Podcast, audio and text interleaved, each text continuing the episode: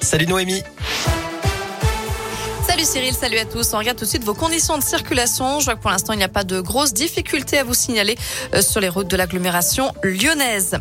À la une, le convoi de la liberté interdit à Paris et à Bruxelles. Les autorités annoncent la mise en place de moyens pour empêcher le blocage de ces capitales. Alors que des cortèges de véhicules partent de partout en France aujourd'hui pour manifester contre les restrictions sanitaires. Ils sont rejoints par des gilets jaunes qui dénoncent la hausse des prix des carburants et la politique d'Emmanuel Macron. Un convoi à partir de Nice hier doit arriver à Lyon ce soir. Celui qui est parti de Montpellier va passer par l'agglomération de Clermont. Et puis dans l'Ain, un cortège doit partir à 17h du plateau d'Hauteville, direction Amberieux, puis Lyon. Le maire de Lyon veut mettre fin à la polémique alors qu'un nouveau conseil municipal convoqué en urgence se tient aujourd'hui.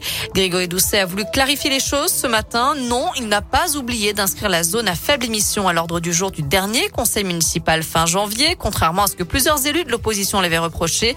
Le maire de Lyon voulait en fait mettre cette délibération en exergue. On sait à quel point euh, le sujet est complexe puisqu'on doit pouvoir articuler à la fois euh, des éléments techniques avec une équité sociale, bien évidemment que tout le monde sait absolument absolument nécessaire. Donc voilà, euh, c'est un sujet complexe. On a souhaité lui donner la visibilité appropriée. Donc on a fait le choix, j'ai fait le choix d'ailleurs, que j'assume complètement, de créer un conseil municipal dédié. Nous assumons de prendre le temps, nous assumons d'écouter tout le monde. D'ailleurs, je me réjouis que, à l'occasion de l'organisation du, du, conseil municipal, euh, les temps de parole qui ont été demandés par les différents groupes, que ce soit de, de ou de la majorité, sont conséquents. C'est-à-dire que quand on a le temps de bien se préparer, on a des choses à dire.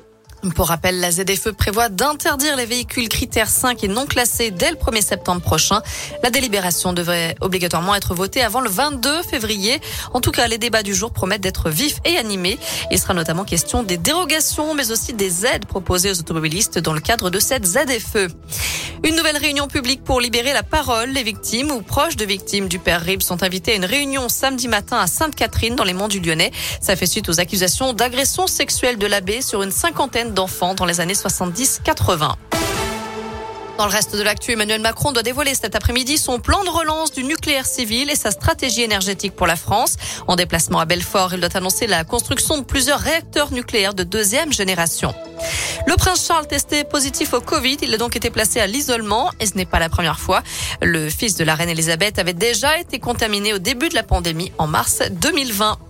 On termine avec du sport et le tracé du Critérium du Dauphiné dévoilé officiellement aujourd'hui. Cette grande course cycliste partira le 5 juin de la Voulte-sur-Rhône en Ardèche et le 9 juin, départ de Tizy-les-Bourgs dans le Rhône, direction Chintré en Saône-et-Loire. On vous a mis tout le détail sur la pierre de scoop et radescoop.com. Côté météo, cet après-midi, on profite d'un beau soleil et du ciel bleu, des qui grimpent jusqu'à 15 voire 16 degrés. Merci.